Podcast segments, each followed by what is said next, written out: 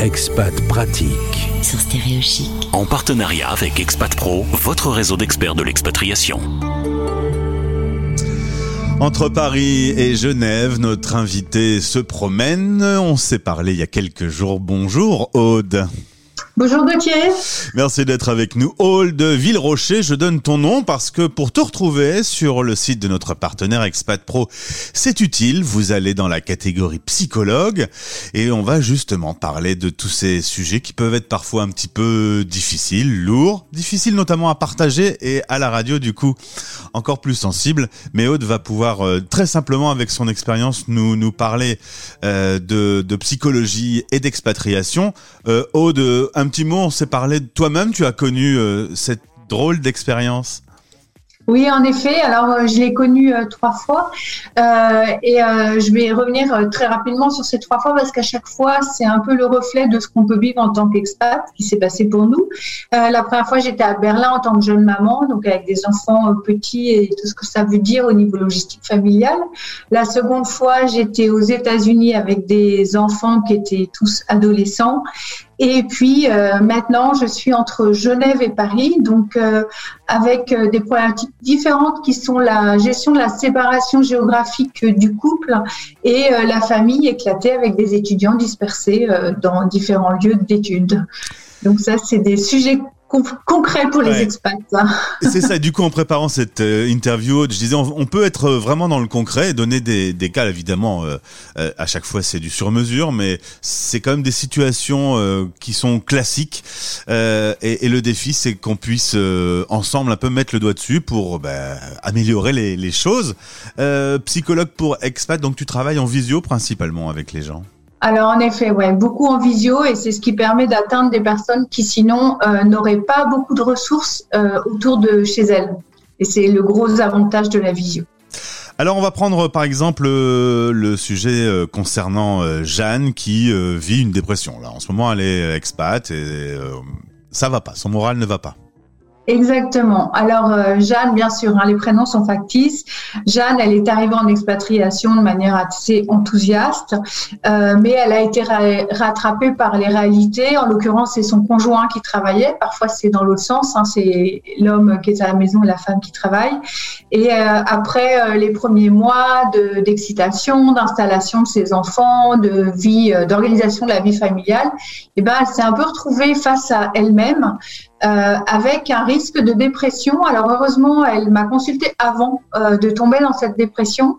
Euh, alors pourquoi dépression? Parce que finalement très isolée, très contrainte, parce que n'ayant plus les aides sur lesquelles elle pouvait s'appuyer lorsqu'elle était en France, donc elle est obligée de faire face à toutes les nécessités de sa vie familiale et avec l'impression d'avoir euh, perdu son job. Enfin, c'est une, impression réelle, mais aussi d'avoir une problématique de reconnaissance de diplôme. Euh, donc euh, voilà, donc elle est venue me voir et on a pu reconnecter euh, ce qu'elle savait faire, ses potentialités, travailler sur la confiance en elle. Et c'est une histoire qui a bien fini parce que finalement, elle s'est lancée dans la reconnaissance de l'équivalence de ses diplômes et elle a retrouvé un job à la fin. Voilà. Happy end. Voilà. Euh, Fabien maintenant. Fabien qui, euh, lui, se sent mal au niveau professionnel. Exactement. Alors Fabien, lui, stagnait professionnellement et euh, il habitait dans un lieu assez paradisiaque. Alors du coup, il était complètement coincé en fait entre sa famille restée en France qui trouvait qu'il n'avait vraiment pas lieu de se plaindre vu l'endroit où il vivait et ce que lui vivait au quotidien. Euh, voilà. Et là aussi, les risques, c'est de, de, une perte de la réalité par rapport à soi-même, de perdre confiance en soi. Euh, donc nous, euh, ce qu'on a fait ensemble, c'est déjà de poser tout ça, toutes ces frustrations, de voir comment il pouvait mieux communiquer avec sa famille et quoi mettre en œuvre pour euh, être au plus près de ce qu'il souhaitait euh, pour lui-même. Aude, psychologue qui nous propose des cas concrets, on va euh, baisser en âge. Ça arrive aussi d'avoir des, des, patients qui soient plus jeunes, du coup comme Constantin par exemple, qui, qui se sent un peu décalé dans son expatriation? Ouais, alors euh, Constantin, lycéen, alors ça j'en ai vu beaucoup, beaucoup des adolescents euh, en difficulté dans l'expatriation, euh, surtout dans ce cas particulier de Constantin, il était parti au moment où il arrive en seconde, donc c'est 15 ans, la seconde c'est l'âge où on a constitué tous ses copains, on se projette sur l'avenir dans son lycée, etc. Et donc il a trouvé ça un peu raide de se retrouver dans un pays dont il maîtrisait pas la langue, dont il maîtrisait pas les codes, sachant que pour les ados, ça, ça vient cumuler le fait que l'adolescence en soi étant un moment de recherche d'identité euh, personnelle, euh, d'être confronté à des gens très différents, c'était un petit peu dur. Alors euh, déjà, le lieu de la thérapie pour Constantin, c'était même même pas tant de la thérapie, mais c'était surtout qu'il y a un lieu où il pouvait poser toutes ses frustrations, mhm. dire ses colères, euh, et puis après évidemment que l'on reconstruise ensemble les choses pour qu'il puisse faire du plus avec du moins. C'est l'expression que j'utilisais avec lui. Et euh, voilà, c'était chouette pour lui d'avoir ces moments-là. C'est euh, drôle, c'est une question que je te pose qui, me vient comme ça, mais est-ce que tu entends l'éloignement quand tu travailles avec quelqu'un en visio? T'as as envie de t'entendre le serrer dans tes bras? Ouais, c'est alors, j'aurais peut-être pas dit ça pour ce Constantin-là en, l'occurrence, mais c'est vrai, quelquefois, on voit les gens tellement seuls euh, qu'on a envie de dire, mais attendez, je vais, je vais venir vous. je prends l'avion, j'arrive. voilà, sauf que bien entendu, on sort complètement dans de notre cadre. Euh, euh, mais bon, la compassion fait quand même partie du métier et euh, en renvoyant aux gens comme ça, ce, le fait qu'ils vaillent le coup, qu'on s'occupe d'eux, ça, ça fait partie de, de la guérison pour eux en fait. Justement, on reste sur un dernier exemple, euh, Myriam, qui est euh, dans un pays où il n'y a pas de communauté française. Alors, heureusement, avec les réseaux, avec le numérique, il y a quand même un accès, une ouverture aux autres qui est un peu plus simple euh, qu'avant. On se rappelle souvent sur cette antenne comment ils faisaient les expats quand il n'y avait pas d'internet. mais ça fait pas tout non plus quand même. Exactement. Alors euh, Myriam, c'était le cas typique. Alors là, en fait, c'est pas tellement la petite fille que j'avais envie de prendre dans les bras, c'était plutôt la maman euh, qui était euh, vraiment complètement perdue. Et alors dans la situation de Myriam, donc j'ai choisi ça parce que c'était un enfant de une enfant de 7 ans, donc on est dans une autre tranche d'âge et d'autres sujets. en fait, l'expatriation finalement a révélé encore plus un problème qui était qui existait avant. Hein, ça c'est c'est important de le dire aussi.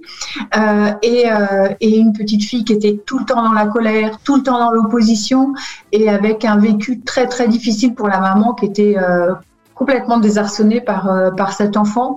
Et malheureusement je ne sais pas ce qui s'est passé après parce que à l'occasion de l'été j'ai plus suivi l'histoire de Myriam et j'espère vraiment qu'ils s'en sont sortis parce que c'était une chouette famille donc voilà, pour Myriam. Si Myriam, qui n'est pas Myriam, puisque c'est un nom euh, euh, remplacé, si elle nous entend, en tout cas, elle peut te contacter pour raconter comment ça va. Tu as raison de dire ça, exactement. Euh, on, parlait aussi du, célibat géographique, qui était un sujet qui te tenait à cœur pour terminer aujourd'hui notre interview. Oui, alors en fait, c'est c'est surtout que je crois qu'avec le Covid, c'est un sujet qui a été exponentiel ah euh, et très très difficile. Alors euh, en ce qui me concerne, ma petite histoire, je suis entre Paris et Genève, donc franchement, faut pas se plaindre quoi. Il y a trois heures de TGV. Euh, c'est beaucoup plus compliqué quand on est loin, vraiment loin, je veux dire, avec des décalages horaires aussi qui rendent la conversation très difficile. Donc mon conseil, c'est vraiment maintenez le lien, appelez-vous, vous ne vous appellerez jamais trop, envoyez-vous des photos utilisez tous les supports technologiques qui sont à votre disposition et n'hésitez pas à vous raconter les moindres petites anecdotes parce que c'est vraiment important que le dialogue continue malgré l'éloignement. Euh, clairement, le coronavirus a fait quelques millions de morts sur la planète, mais il a fait aussi des dizaines de millions de dégâts psychologiques. Exactement, exactement. Et ça, je pense que malheureusement, on n'a pas fini de, les voir. Ouais. C'est peut-être euh, au plus le temps va passer, plus de gens vont se sentir mal de ce qui s'est passé, parce que ça a changé aussi beaucoup euh, les règles euh, économiques, euh, le travail. Pour ce qui est des expats, on le dit souvent, on n'a jamais imaginé qu'un matin on pourrait pas aller voir sa famille.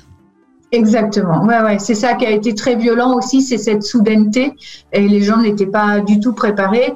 Alors j'espère quand même qu'avec le temps, euh, les blessures vont être un petit peu pensées euh, et euh, que les, les chamboulements euh, économiques euh, ont aussi eu du bon. Je pense ça a donné un coup de pied dans, dans la fourmilière d'un certain système, bien sûr dans le respect des personnes qui ont été victimes de la maladie.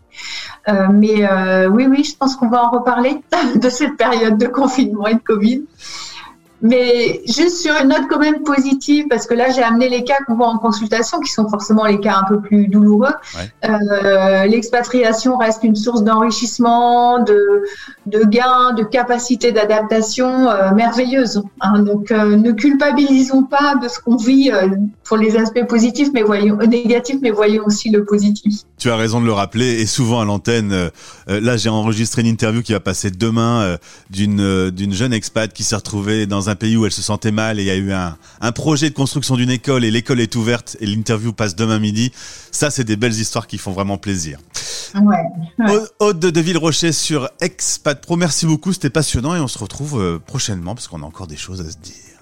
Merci beaucoup Gauthier, au revoir. C'était Expat Pratique.